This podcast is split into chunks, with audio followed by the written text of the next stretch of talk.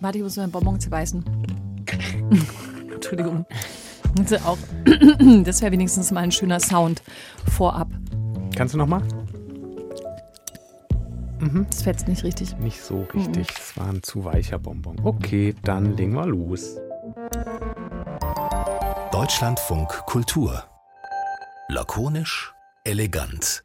Der Kulturpodcast. Hallo. Mensch, was war was? Was Sommer. machst du denn hier?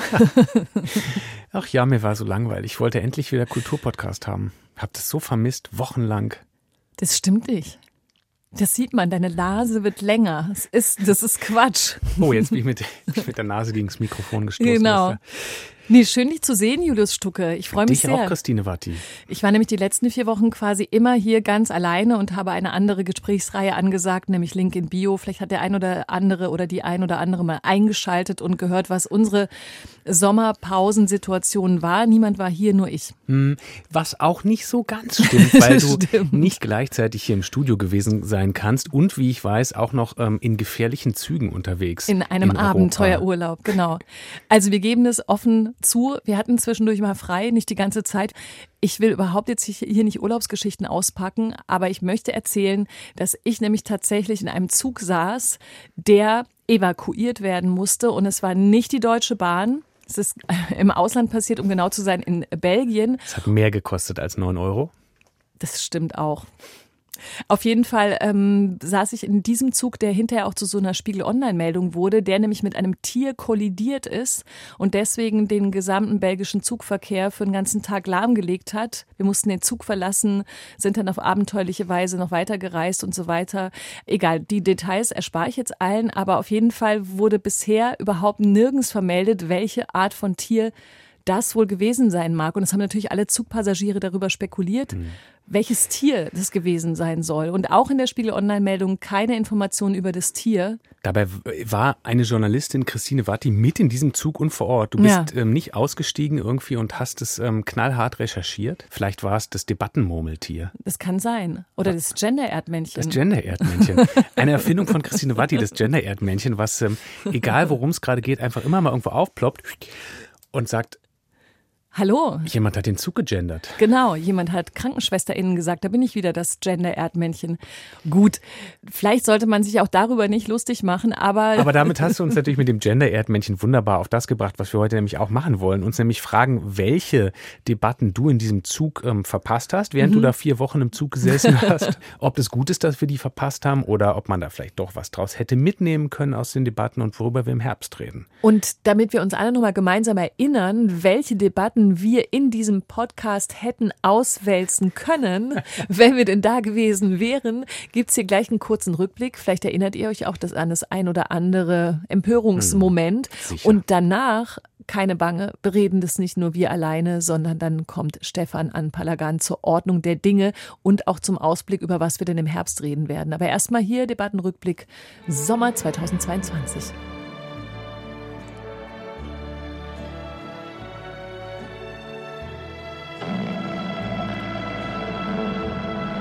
Also ich hatte mit Winnetou auch nie besonders was am Hut. Mir war das immer zu kitschig. Aber trotzdem, lasst den Leuten bitte ihre Fantasie. Also wir leben ja eher in so einer Bademeister-Mentalität, wo es allen ganz wichtig ist, dass das Richtige gemacht wird und es soll äh, auch klar vorgegeben werden. Und wenn jemand sich dann, was nicht, nicht an die richtige Wortwahl hält, dann findet man das unerträglich und leidet unter dieser Mikroaggression. Diese Form des höheren Heulsusentums. Und wir erleben ja schon einen unglaublichen Sprachkrampf seit einer Weile.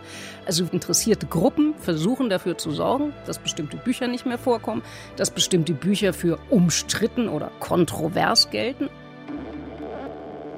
Sarrazin hat die Anerkennung, ja Verehrung seiner Leser, die sich dem Tugendterror, der Klimareligion, dem Corona-Wahn, den nach Vogue und linksgrün entgleisten öffentlich-rechtlichen Staatsfunk entziehen. Die Fronten sind sehr verhärtet.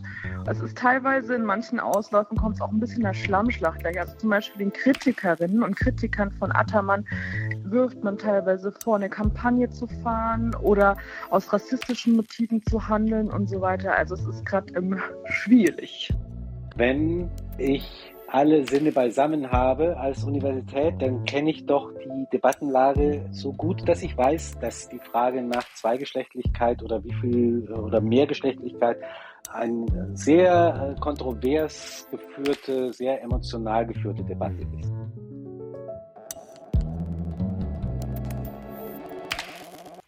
Müssen wir noch so ein In Order of Appearance machen für alle, die nicht so viel hören und mitlesen wie wir. Hm, vielleicht nicht Winnetou, unbedingt. ich weiß nicht, ob die Leute es erkannt haben. Genau, die Musik war aus Winnetou. Ansonsten äh, waren alle diese Ausschnitte waren aus verschiedensten Gesprächen, die hier im Deutschlandradio gelaufen sind. Wir haben Thea Dorn zum Beispiel gehört. Ähm, wir haben den Ijoma Mangold von der Zeit gehört, der sich über die Bademeistermentalität geärgert hat. Mhm. Aber natürlich auch Uwe Turm-Telkamp. Der- Genau, und Sarah Zienbuch ist auch noch erschienen in der genau. Zwischenzeit. Und ähm, Uwe Telkamp war bei der Vorstellung. Genau. Aber wir können ja mal unseren Gast dazu holen, mal und gucken, bevor wir das Rätsel ganz auflösen, ob der eigentlich genau alle diese Debattenausschnitte erkannt hat. Ich gehe mal fast davon aus.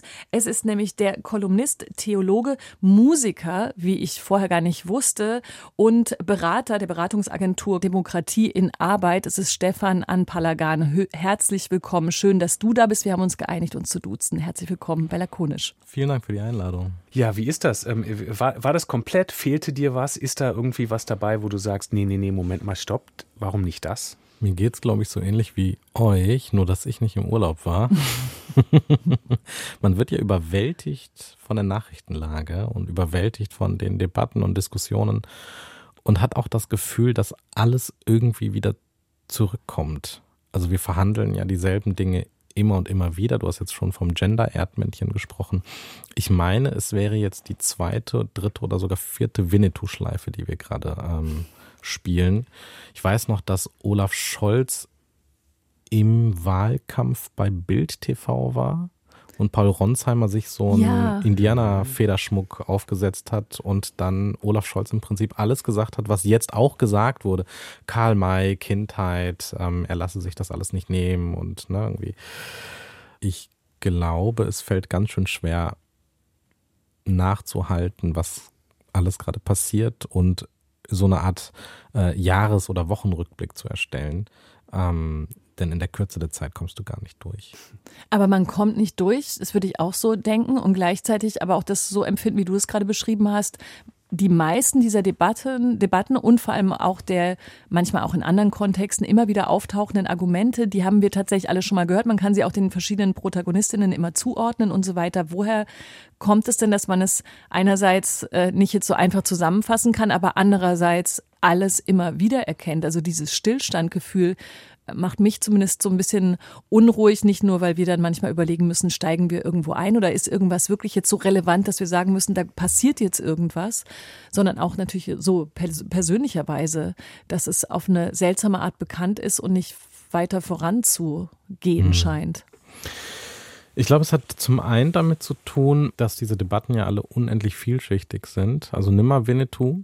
Da steckt ja ganz, ganz viel drin. Da steckt die Frage drin, was ist Kultur, wie gehen wir um mit Minderheiten, wie gehen wir um mit äh, Geschichte und Verantwortung? Und vor allen Dingen Geschichte und Verantwortung, wenn sie uns nicht direkt selbst berührt. Ne? Also wir haben ja mit indigenen Völkern in Deutschland jetzt nicht so super viel zu tun. Ich glaube, es gibt so ein paar, äh, die wir als Minderheiten geschützt haben. Ich glaube, die Sorben und die Dänen und die Friesen oder so.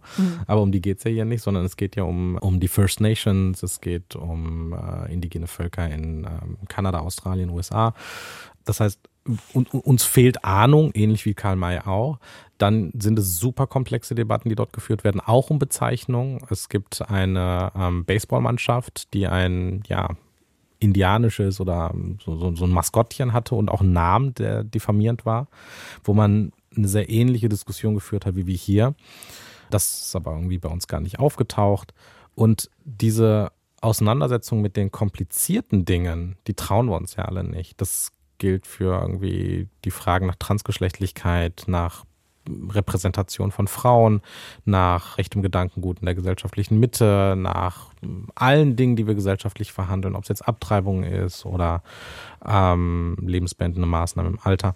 Die sind ja sehr, sehr kompliziert. Also es gibt ja Ethikerinnen und Ethiker, die da schier verzweifeln und die sich sehr schwer tun, das Ganze in so eine 20-minütige äh, Brennpunkt oder Tagesschau oder sonstige Sendung zu pressen. Und wir kommen nicht voran, weil wir immer am selben Punkt wieder einsteigen. Also wir sagen nicht, so, jetzt haben wir das alles mal irgendwie eine Woche verhandelt und das nächste Mal wieder, dann steigen wir dann da ein, wo wir jetzt aufgehört mhm. haben, sondern es fängt wieder ganz von vorne an. Es sind dieselben Argumente, die dreivierteljährlich ausgetauscht werden. Also die AfD spielt jetzt keine, äh, keine Rolle mehr, die hat ja keine Relevanz, aber ich erinnere mich noch, wie die wirklich pünktlich zu Ostern sich jedes Mal darüber beschwert haben, dass der Osterhase nicht mehr Osterhase, sondern Goldhase heißt, dass die Weihnachtsmärkte plötzlich Wintermärkte heißen, dass St. Martin plötzlich Lampion Lichterfest heißt. Du konntest die Uhr danach stellen und wir alle wie die, wie die, wie die, wie die Erdmännchen, wirklich, wie die Erdmännchen sind dann da wieder aufgetaucht, ne? Hat einer Goldhase gesagt und fing dann mit demselben Scheiß. Ja. ja. statt zu sagen, ja, das haben wir doch letztes Jahr schon, jetzt machen wir mal was Neues. Ne? Ja, ja.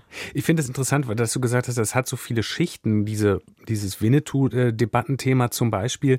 Ähm, und du hast gesagt, wir haben eigentlich, eigentlich eben gar keinen Bezug und trotzdem haben ja viele Leute sehr wohl sozusagen einen eigenen Bezug, den sie dann auch in Gefahr sehen, nämlich diesen meine Kindheit und meine Fantasie, jetzt wollen sie mir auch noch das wegnehmen, Bezug. Ne? Also der, mhm. das heißt, man kann schon irgendwie relativ schnell da aufspringen, aber ähm, ich würde auch zustimmen bei diesem Punkt, dass man dass man das Gefühl hat, man fängt von vorne an und dass man eben auch bei dieser Debatte ähm, nicht wirklich weitergekommen ist. Also da habe ich nicht den, nicht den Eindruck, ich habe jemals irgendwas gehört, wo ich denke, da könnte ich für mich jetzt was rausziehen. Mm, jetzt so als Theologe lernt man ja sehr, sehr semantisch zu arbeiten. Und wenn du einen Satz sagst, der sehr prägend ist für diese Debatte, und zwar, jetzt wollen sie mir auch noch das wegnehmen. Mhm. Da könnte ich ja bei jedem Wort ansetzen und irgendwie jetzt erstmal sagen, lass uns doch mal darüber irgendwie sehr tief äh, drüber debattieren. Wer ist denn sie? Was heißt denn wegnehmen? Was heißt denn jetzt? Ja, also ich habe zwei oder drei kluge Beiträge gelesen. Der eine Beitrag beschäftigte sich schlicht mit der Frage, ob irgendjemand irgendwem etwas wegnehmen wollte. Mhm. Das, da, damit fängt es an. Ja. Mhm. Hat es irgendeine relevante, prominente, durchdringende Stimme gegeben, die Winnetou verbieten wollte? Wenn ja, wer? Wer wollte das? Mhm. Genau, mhm. niemand. Das ist doch völlig absurd, oder? Ähm, ich glaube, dass diese, also wir kennen das ja, ne? Strohmann-Debatten, Strohmänner, die aufgebaut werden, um dann abgefackelt zu werden du hast halt so einen inhärenten ähm, Interessen- und Monetarisierungsdruck, weil du damit so unendlich viel Reichweite, Klicks, mhm. Werbung, Impressions, Webseitenbesuche aufrufen kannst. Du kannst, also wenn du dir nicht so doof bist, das auf Seite 1 zu drucken, kannst du sehr viel Zeitung damit verkaufen. Du kannst sehr viel Sendung mit sowas füllen. Und die Leute, du hast, du hast Interaktion, weil die Leute plötzlich anrufen. Mach doch mal äh, ähm, Gasterminals Natürlich hast du so zwei, drei Leute, die sich dafür interessieren und die Leute wollen auch nicht frieren im Winter und so. Aber Energieinfrastruktur interessiert keine Sau. Aber die wollen uns Winnetou wegnehmen. Und ich habe dann jetzt äh, bewusst nochmal geguckt, irgendwie auf den einschlägigen Plattformen. Du kannst zum jetzigen Zeitpunkt 300 Bücher über oder von Winnetou kaufen. Mhm. Das würde ja, das würde ja, wenn du, wenn du es jetzt einfach mal hochskalierst, würde ja bedeuten, die wären alle im Feuer und im Sturm der Entrüstung. Was die ja alle nicht sind. Das Problem, glaube ich, wäre bei der Debatte aber trotzdem auch mit diesem faktischen Argument ähm, wirst du einen Teil der da äh, mitstreitenden und lauten Menschen nicht mehr erreichen, weil mhm. auch das ist jetzt ist zumindest unser Eindruck so ein bisschen gerade so wie so ein Zustand eben unserer Diskussionskultur oder Nicht-Kultur erscheint, dass irgendwie diese beiden Pole dastehen und sich quasi anschreien, anheizen, ihre maximalen Positionen haben, aber dass dazwischen es eben viel zu wenig gibt. Bei der Winnetou-Debatte wäre mein Eindruck, okay, da, ähm, da kommt irgendwie wenig oder ist wenig bei rumgekommen. Aber vielleicht ist es bei anderen ja auch anders. Also, was in unserer Collage zum Beispiel nicht auftauchte, ähm, fällt mir gerade auf, ist die Dokumenta. Die darf man natürlich auch nicht vergessen, war natürlich auch ein riesen, riesen Ding der letzten Monate. Ähm, auch da hatten manche schon so eine Ermüdungserscheinung, weil sie gesagt haben, uff, wir kommen irgendwie nicht voran. Ähm, wir, wir, wir stellen Fragen, aber nicht zu Ende und nicht die richtigen vielleicht. Trotzdem würde ich da eben sagen, das ist eine Debatte, wo ich, wenn ich das Interesse habe, hingucken kann und ich kann was mitnehmen. Also mhm. egal auf welcher Seite ich stehe, ich kann da irgendwie was für mich mitnehmen und was lernen klingt vielleicht ein bisschen blöd, aber doch meinen Horizont irgendwie erweitern, wo ich bei dem Winnetou jetzt sagen würde, nee, brauchte ich nicht. Also der Winnetou-Kram, das ist eine zutiefst deutsche, in sich geschlossene Befindlichkeitsdebatte von alten weißen Deutschen. Entschuldigung. Aber mhm. mehr ist es nicht. Es ist einfach nur äh, die Welt verändert sich für mich zu schnell, ich komme nicht mehr mit und ich möchte jetzt auch mal etwas sagen. Und ich möchte jetzt auch mal sagen, dass ich gerne Winnetou gelesen habe und ich habe dabei geweint. Ja.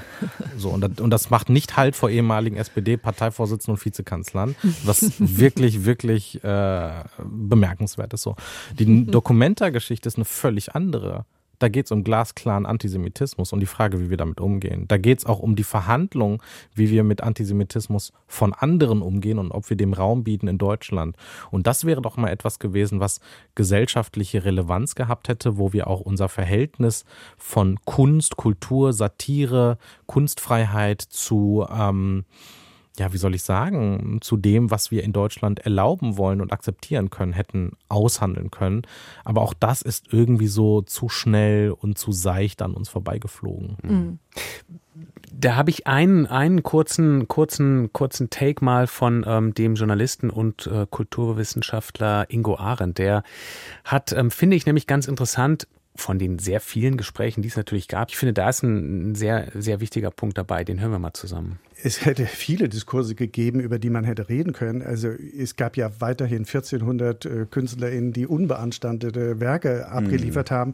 Es gab den historischen Ansatz, der in der ganzen Debatte eigentlich untergegangen ist, dass Ruan Krupa mit dieser Lumbung-Galerie sozusagen so ein alternatives Marktsystem nach Genossenschaftsprinzipien etablieren wollte. Das ist auch überhaupt nicht mehr direkt äh, besprochen worden.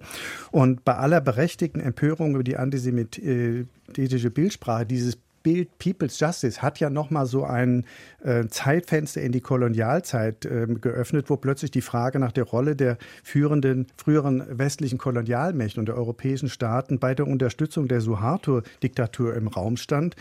Ähm, und Kulturwissenschaftler haben ja früh bei dem Bekanntwerden des Eklat von diesem sogenannten Boomerang-Effekt gesprochen, ein Begriff, der auf die Philosophin Hannah Arendt und den afrokaribischen Denker EMC sehr zurückgeht, um die Beziehung zwischen Antisemitismus und Kolonialismus äh, zu erklären.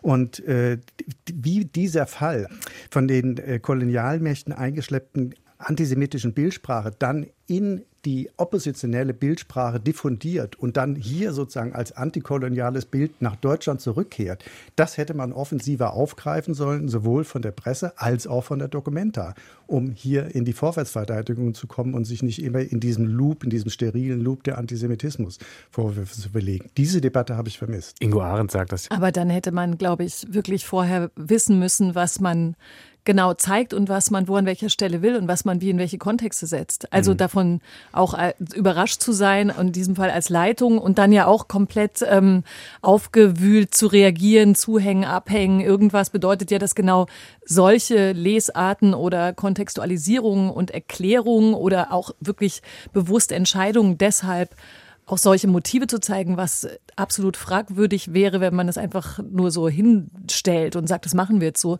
dann hätte, glaube ich, die Reihenfolge anders sein müssen. Ne? Absolut. Im Nachhinein, glaube ich, ist diese Vorwärtsverteidigung auch ein Strukturproblem der ganzen Riesenveranstaltung, aber natürlich auch dann irgendwann nicht mehr anders machbar Absolut. wahrscheinlich. Muss ich, muss ich ergänzend sagen, ja. weil das natürlich auch nur ein Ausschnitt war, dass in diesem Interview Ingo Arendt zum Beispiel auch ganz klar gesagt hat, er sieht da seitens des Kollektivs eben eine naive Herangehensweise und eine Überraschung, die er ihnen so nicht abnimmt. Aber trotzdem, trotzdem kann man eben irgendwie, wenn man möchte, aus dieser Debatte was ziehen. Das finde ich so. Mhm. Na, ich glaube, es ist wichtig festzustellen, auch hier gilt, das Ganze hat enorm viele Ebenen. Es wurde nicht klug klug und präzise verhandelt. Genau. Und es fehlen Stimmen, die kenntnisreich mit Erfahrung und Expertise ähm, das Ganze hätten ordentlich einordnen können.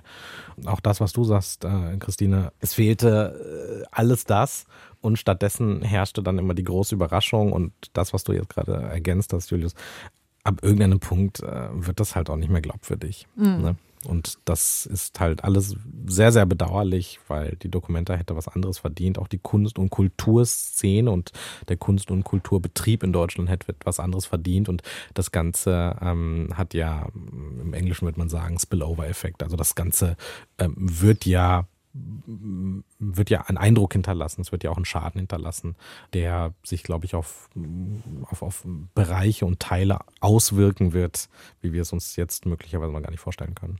Vielleicht können wir an der Stelle mal kurz, bevor wir dann in diesen Herbst reinschauen müssen, mal nochmal Bezug nehmend auf diese Debatte darüber sprechen, Also ich habe mir vorhin vorgestellt, als wir über diese Murmeltierhaftigkeit der immer wiederkehrenden Debatten, Dynamiken gesprochen haben, dann habe ich mir vorgestellt, ist es nicht auch ein bisschen so, dass viele dieser Debatten, äh, Debattenführer und Führerinnen quasi wie auf so einem Marktplatz stehen und dort für, werden diese Debatten geführt und außenrum geht aber das Volk, was nicht despektierlich gemeint sein soll, sondern tatsächlich so gemeint sein soll, außenrum sind die Leute, die machen die Sachen, die gehen arbeiten, die leben so ihr Leben und in der Mitte ist dieser Marktplatz mit diesen Debattengeschichten drauf. Und hin und wieder dreht man sich vielleicht von außen um und guckt da drauf und schaut sich das ganze Spiel an, wie wieder das eine und das andere Erdmännchen auftaucht. Aber eigentlich ist es relativ lebensfremd. Das wäre kein neues Bild, weil so funktioniert intellektueller Diskurs vielleicht auch. Und natürlich müssen sich nicht immer alle für alles interessieren.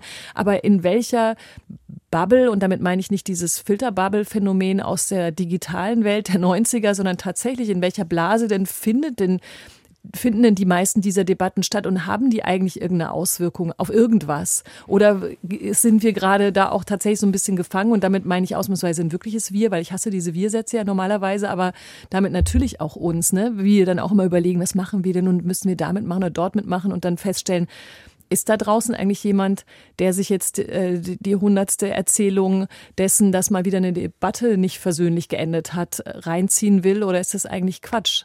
Also bei Documenta würde ich jetzt sagen, da gibt's was, was da draußen wirken kann, weil da so viele Ebenen sind, auf denen man verschiedene Dinge wirklich aushandeln muss nochmal. Bei anderen wieder nicht. Wie siehst du das denn, Stefan? Ist das so ein abgekapselter Kreis oder fühlt sich das nur manchmal so klaustrophobisch an? Ich glaube, es liegt in der Natur der Sache, dass es Diskussionen gibt, die in der Normalbevölkerung nicht ankommen oder wo man sich auch bewusst von nicht Eingeweihten und Nicht-Eliten abgrenzt.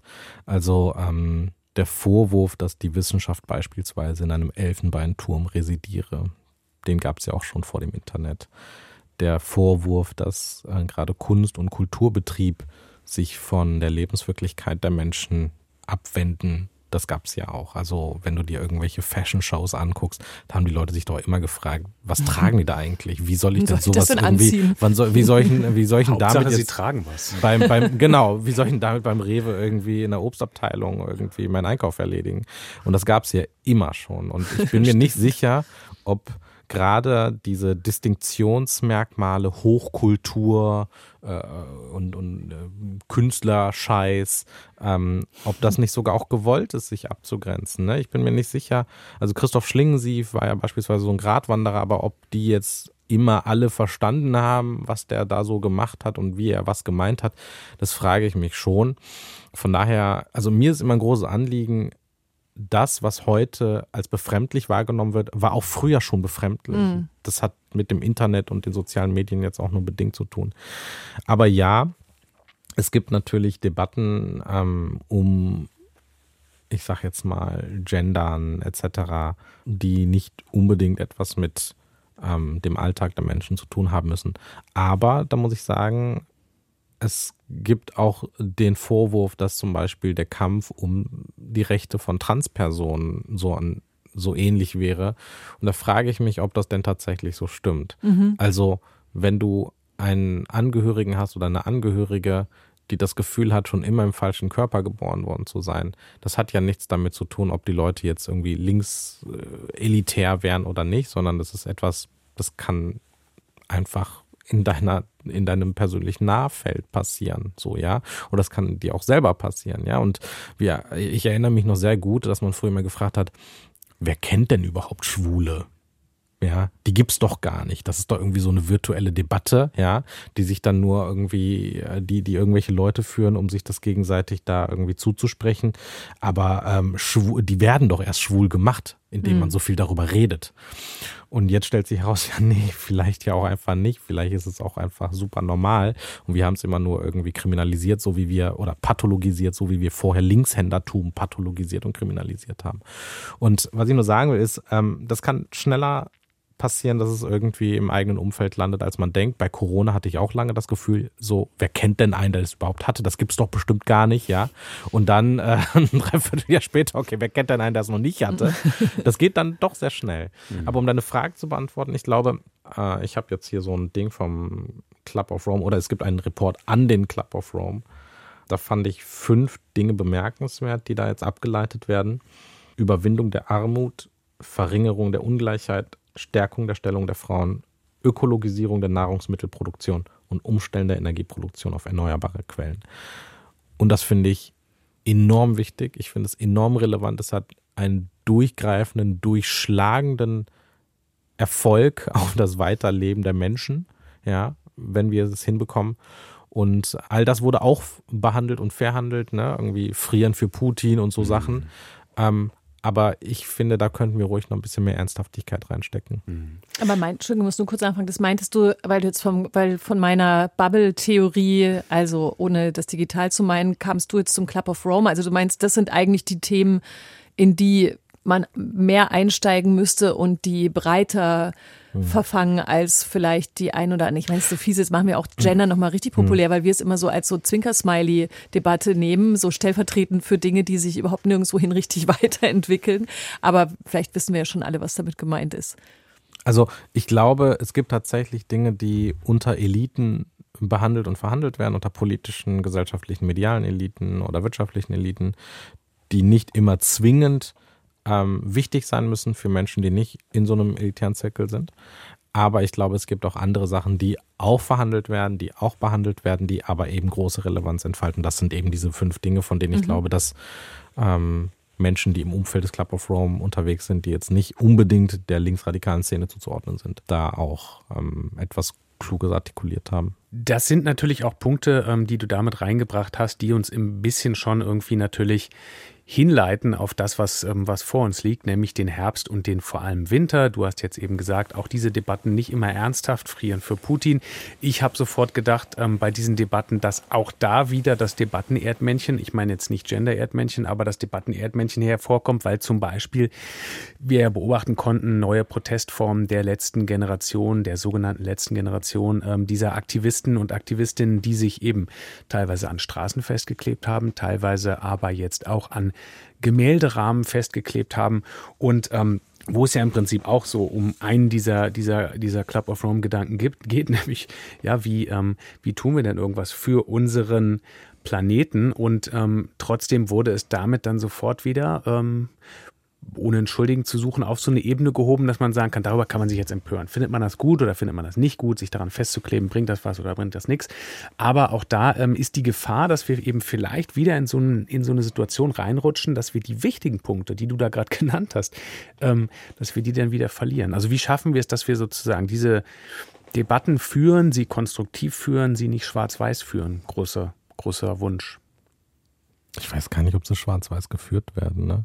Also zuallererst, man kann ja Protest und den inhaltlichen Protest von der Protestform trennen. Man kann ja sagen, mir ist äh, Klimawandelbekämpfung wichtig, mir ist Umweltschutz wichtig, mir ist Bekämpfung von Armut wichtig, aber ich finde es scheiße, wenn sich Leute an der Straße festkleben.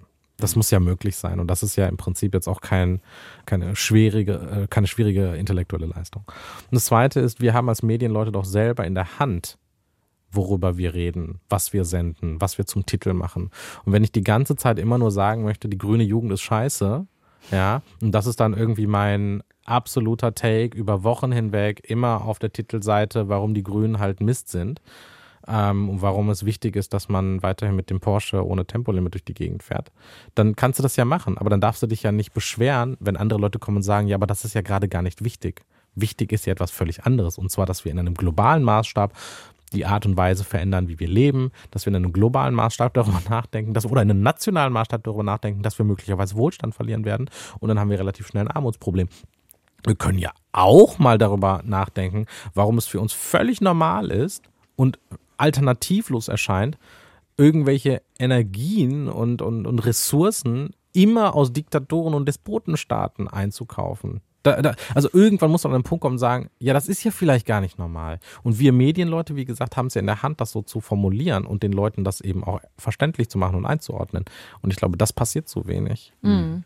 Ich meine, das, das ist ja, ich habe nur gerade an dieses äh, Habeck-Zitat von vor vielen Monaten gedacht, ne, dass uns, der das wenigstens mal ausgesprochen hat, äh, dass natürlich jeder Einzelne eine Schneise der Verwüstung hinter sich zieht auf seinem äh, Weg durchs Leben. Das wurde damals, glaube ich, auch so rausgenommen. Da ging es, glaube ich, auch schon also um die uns bevorstehende Situation und die Frage eben, was ist denn die schlechtere unter den schlechten Entscheidungen, wo denn dann unsere Energie oder das Gas herkommen soll, wenn man anfängt mit Katar zu verhandeln und so weiter. Aber jedenfalls, ähm, ich weiß gar nicht, oder mir sind zwei Sachen eingefallen noch zu dem, was du gesagt hast, Stefan, nämlich erstens, dass zu diesem Club of Rome-Kontext ja noch eine Aussage auch so mit zitiert wurde, dass klar ist auch, dass die Reichen dieses Problem jetzt sozusagen mitfinanzieren müssen. Also dass es klar ist, es wird so es kann nur so funktionieren. Also die Welt in diesem desolaten Zustand wieder irgendwie noch in den Griff zu kriegen mit all diesen Energiefragen, dem Frieren im Winter und so weiter, das wird nicht gehen, ohne nicht die Reichen zur Kasse zu bitten. Das ist äh, zumindest ja schon eine Antwort auf äh, das, was möglicherweise bevorsteht. Ne?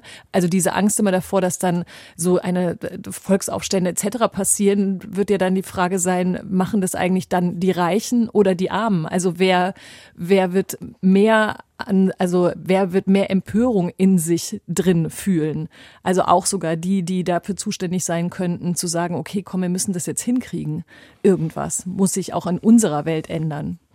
Also die deutsche Normalität, der Normalzustand ist, wir gucken irgendwie, dass wohlhabende, vermögende, reiche Menschen nicht angetastet werden und müssen halt überall woanders im mhm. Zweifel den Gürtel enger schnallen. Genau. Das ist der absolute Normalzustand. Ja, wir müssen gucken, dass kein einziger Sozialschmarotzer in unserem Land äh, in der faulen, auf der faulen Haut liegt, in der sozialen Hängematte liegt.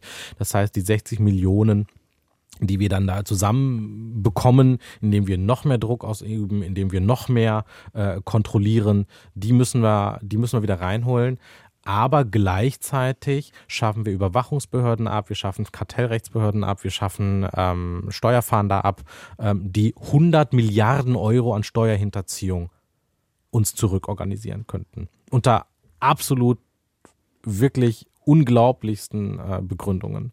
Und du musst ja überlegen, wenn du einen Freund hast, der dir 60 Euro schuldet und ein anderer schuldet dir 100.000 Euro, dann macht das halt einen Unterschied, ja. Mhm. Aber wir, wir entscheiden uns, den Freund, der 100.000 Euro uns schuldet, einfach laufen zu lassen, um dem, der 60 Euro schuldet, aber auch gar kein Geld hat, ja, noch den letzten Strumpf auszuziehen.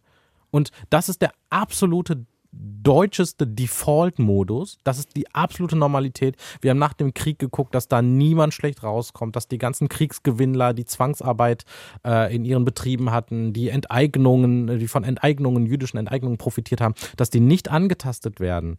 Da wird da, also das muss man, das mhm. muss man sich einmal im Klaren darüber sein. Und das ist derselbe Default-Modus, der immer noch greift.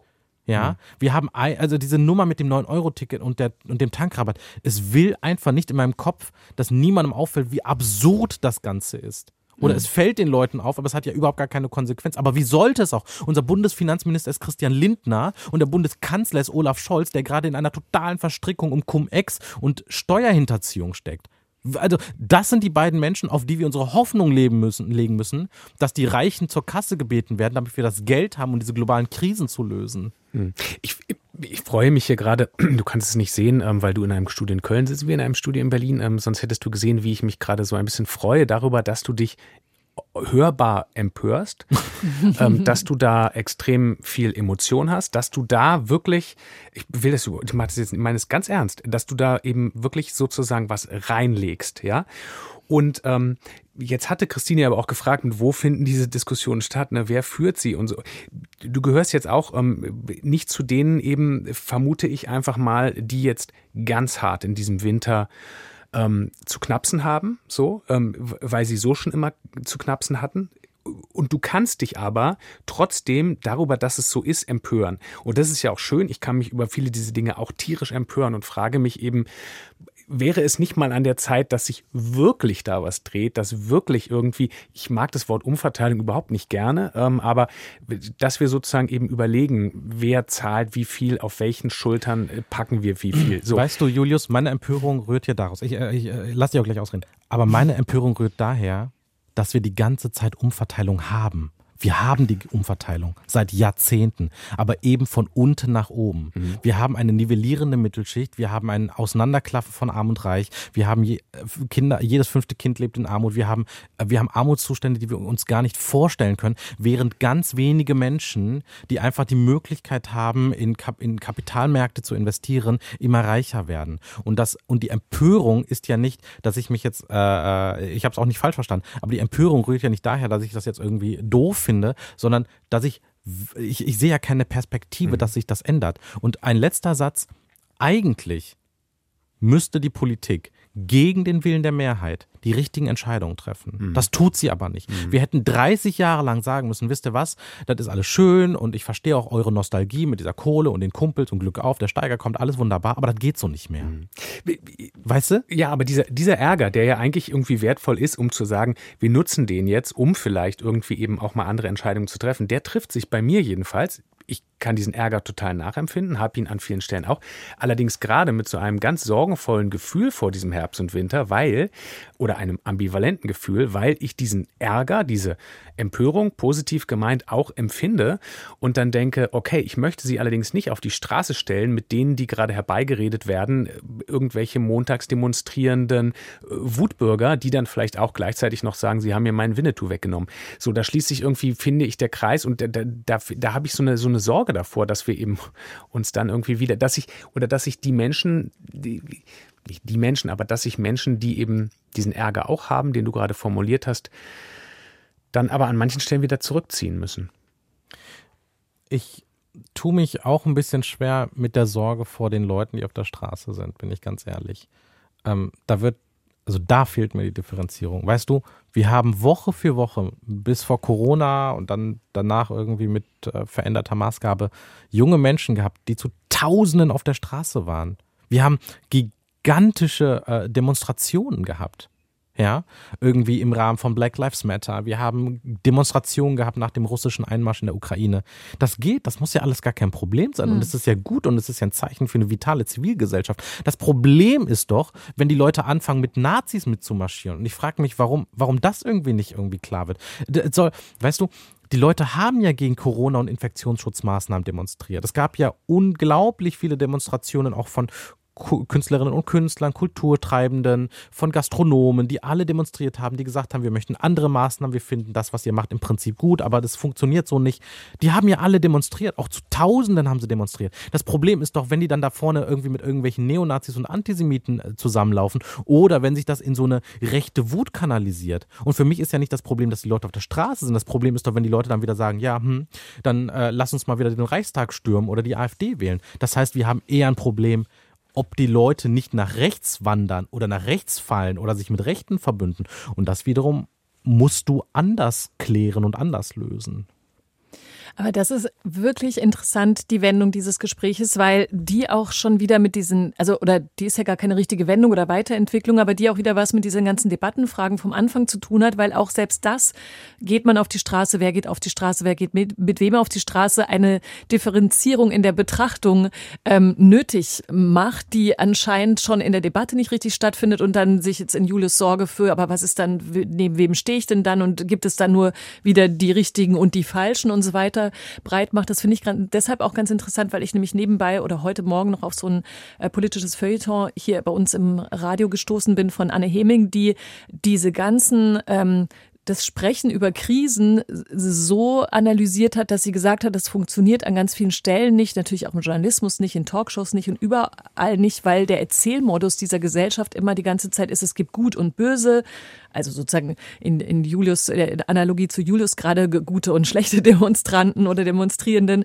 Es gibt äh, Schwarz und Weiß, es gibt irgendwie Helden und Nicht-Helden. Und das würde es uns noch viel schwieriger machen, überhaupt differenziertes Sprechen zu, äh, zu ermöglichen. Vielleicht ist es ein bisschen einfach gestrickt als Bild, aber es passt zum Kulturpodcast, möchte ich kurz mal sagen, weil natürlich auch Filmhelden hier als Na, Referenz genannt wurden. Ich glaube wurden. auch als, äh, äh, ähm, als, als äh, Antwort an Julius, wir sitzen ja, wir zu dritt sitzen ja alle im selben Zugabteil. Also mhm. wir haben ja alle im Prinzip einen sehr ähnlichen Wertekompass, würde ich mal denken. Wir haben alle einen sehr ähnlichen Blick auf die Dinge mit dem Wunsch, dass differenziert wird, dass auch mhm. präzise mhm. beschrieben wird, dass eben nicht ähm, die freien Radikalen ne, wie so Elektronen nach links oder rechts äh, abdüsen. ähm, Und ich glaube, eine der, eine der Dinge, die wir brauchen, um das, um, um den Laden hier ja auch irgendwie zusammenzuhalten, ist etwas, was mir immer schon fehlt, das ist aber auch einfach nicht deutsch, ist halt eine gute Erzählung und eine gemeinsame Vision. Ein, ein Mensch, der in der Lage ist, charismatisch Sorgen glaubwürdig aufzunehmen und der ähm, authentisch ist und auch glaubhaft und glaubwürdig ist, ähm, mit, mit, mit Lösungen um die Ecke zu kommen, wo alle ihren Teil beitragen müssen, der für alle schmerzhaft ist, wo du aber, wo aber klar ist, der macht jetzt keine Klientelpolitik. Und das ist so etwas, was ich in der Politik vermisse und das bräuchten wir. Das geht dann auch weg von den von der Gut- und Böse-Erzählung, ne? Oder von Helden und nicht Helden und all diesen Dingen. Ich versuche ja immer noch mein Heldenbild trotzdem hier am Laufen zu halten, ja, weil ja, es mir so gut gefällt. Es ist ein bisschen abgeschmiert. Das wäre ein Held. Das wäre, das wäre ein ja. richtiger Held, das stimmt. Aber genau, ja, das stimmt. Ich meine, so ein bisschen ähm, auch irgendwie lahm, aber hochgeredet dahin hat man ja zwischendurch versucht, Robert Habeck dahin ja. zu heben. Alle haben ihn geliebt, dann gleichzeitig haben ihn alle gehasst irgendwie so. Und dann habe ich kurz nämlich gerade nachgedacht, als du diese Person so beschrieben hast, dann dachte ich, nee, aber das, das erfüllt er jetzt für mich jedenfalls auch nicht, was du da gerade formuliert hast. Ähm, dieses ganz große Vertrauen wäre natürlich super, wenn man so jemanden hätte. Wir haben jetzt ja schon im Prinzip, sind wir jetzt schon mittendrin in diesem, was ist der Herbst, was ist der Winter, wie könnten wir das machen, wie können wir es differenziert machen. Was natürlich unsere nicht ganz uneigennützige Sorge bei dem Ganzen auch ist, es braucht uns eigentlich. Uns ist in dem Fall, Christine mag das wir nicht, uns ist in dem Fall der Kulturpodcast. Also jetzt ganz ernst gefragt, welche Rolle spielen eigentlich Feuilleton, Kultur eben bei solchen Fragen? Oder spielen die vielleicht in diesem Herbst, Winter keine Rolle mehr, weil es ganz hart irgendwie um Frieren oder nicht Frieren geht? Genau, die Schwarzbrotthemen werden regieren und das bedeutet End of Feuilleton-Schissel. Stimmt es, Stefan? Bist du eigentlich im letzten Kulturpodcast genau.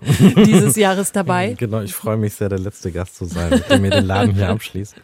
Ähm, also in der Hochzeit von Corona, als wir alle zu Hause gesessen haben, ich weiß nicht, welcher Shutdown oder Lockdown es war, da gab es nicht sehr viel, was den Leuten Hoffnung gemacht hat und Mut gemacht hat und eben eine solche Erzählung davon, dass es besser wird in die Köpfe, aber auch in die Herzen transportiert hat. Aber die Kunst und Kultur hat es getan. Also ich weiß, dass die, ähm, ich glaube, die Berliner Philharmoniker haben ihre Konzerte umsonst gestreamt. Netflix und YouTube und all die anderen auch, ich sag mal, ähm, Mainstream-Kultureinrichtungen, Plattformen haben sich überlegt, wie sie die Leute erreichen können. Und es ist ja hoffentlich eine rhetorische Frage, aber Kunst mhm. und Kultur werden immer wichtig sein und sie werden in Krisen besonders wichtig sein und an ihnen werden sich auch gesellschaftliche Themen ja entzünden, wie man im Fall der Dokumenta sieht. An ihnen werden vor allen Dingen auch gesellschaftliche Fragen behandelt, wie man irgendwie am Genderstern Maulwurf, Erdmännchen, ähm, Genderstern Erdmännchen äh, sieht. Ähm, und du, die, die Leute werden sich ihren Fixstern und ihren Nordstern irgendwie backen. Und wenn wir es schaffen, ihnen Möglichkeiten zu geben und Optionen zu geben und anzuzeigen, was Erzählungen sein können, dann können wir, und mit wir meine ich die progressiven, weltoffenen, liberalen Kräfte in diesem Land, etwas ähm, erreichen. Oder man tut es nicht und überlässt den Rattenfängern das Feld und das geht meistens immer ganz schlecht aus. Und eurem Podcast, da glaube ich, wird es weiterhin sehr, sehr viel Material für geben. und der Herbst, das wird spannend. Ne? Also ganz ehrlich, so richtig vorher, ne, Vorhersagen sind immer dann schwierig, wenn sie die Zukunft betreffen. Mhm. Also richtig vorhersagen können wir es nicht. Kann auch sein, dass die Leute einfach alle genervt sind, zu Hause bleiben, gar nichts passiert. Kann auch sein, dass dann jetzt die Nachzahlungen kommen und dann der große, der große Aufschrei und die große Wut sich dann bahnbrechen. Und darauf musst du reagieren. Du kannst als Künstlerin und als Kulturjournalistin ja nur mit Kunst und Kulturjournalismus reagieren, aber auch Politik und Gesellschaft und Politikredakteure müssen sich dazu verhalten und die werden es halt auf ihre Art tun und so schlecht war es in den letzten drei, vier Jahren jetzt auch nicht. Ne? Also so wenn man sich anschaut, wie Deutschland durch diese Krisen gekommen ist seit der Jahrtausendwende, das ist jetzt auch nicht immer bodenlos gewesen. Ja, ich will auch, ich muss auch unbedingt noch den Eindruck verwischen, dass das jetzt so selbstmitleidig klingt. Was sollen wir jetzt machen im Winter? Weil ich meine, anderswo ist halt Krieg oder so. Also das ist ja, das ist so, also das sollte nicht diesen Eindruck hinterlassen. Hat es aber wahrscheinlich, aber ich möchte deswegen erst recht anfügen, dass es schon immer klar ist, dass äh, selbst alle Nachzahlungen und so weiter und selbst ein, ein unruhiger und schwieriger Winter nochmal was ganz anderes ist, als sich zu überlegen, ob die Kinder jetzt in die Schule können und ob da mhm. eventuell ein äh, Schutzkeller ist oder nicht oder wer überhaupt wie noch nach Hause kommt. Also das ist auch klar, das ist jetzt tatsächlich nur noch mal so die Frage gewesen nach diesem Debattenauftakt, mhm. wie das sich wohl weiterentwickelt, ob die Themen sich da auch ändern. Auch diese Fragen haben wir übrigens in diesem Podcast ja gestellt. Ja. Und könnt ihr nachhören auf jeden Fall. Äh, deutschlandfunkkultur.de und in Zukunft hören, das wollte ich eigentlich sagen, vielleicht nochmal ähm, die Weiterführung dieses Gesprächs mit Stefan Anpalagan, wenn wir denn dann im Winter, weil du jetzt gerade gesagt hast, Stefan, es ist so ein bisschen natürlich die äh, unsichere Zukunft, wenn wir dann nämlich wissen, wie es ist, vielleicht führen wir das Gespräch dann einfach nochmal weiter und ja. sehen genau. irgendwie, wer sich auf dem Marktplatz getroffen hat und ob die Erdmännchen auch wieder dabei waren oder nicht. Auf der Kartoffelkiste in Recklinghausen. Ah, Kartoffel, auch gutes Thema. Bis dann beim nächsten Mal. Auf jeden Fall. Das war super, dass du dabei warst. Vielen Dank für die Zeit und die klugen Gedanken und bis sehr bald. Vielen Dank für die Einladung. Macht's gut. Und wir sind jetzt wieder am Start, ne, Julius? Dieses Mal waren wir da, also diesmal warst du jetzt als Julius Stucke da und ich als Christine Watti. Nächste Woche bist du auch wieder da. Stimmt. Vielleicht gehen wir nächste Woche mal wieder raus. Ja, das könnte ja? vielleicht Solange es noch geht. Das Solange es noch wir. geht. Danke euch fürs Zuhören auf jeden Fall. Bis dann. Tschüss. Tschüss.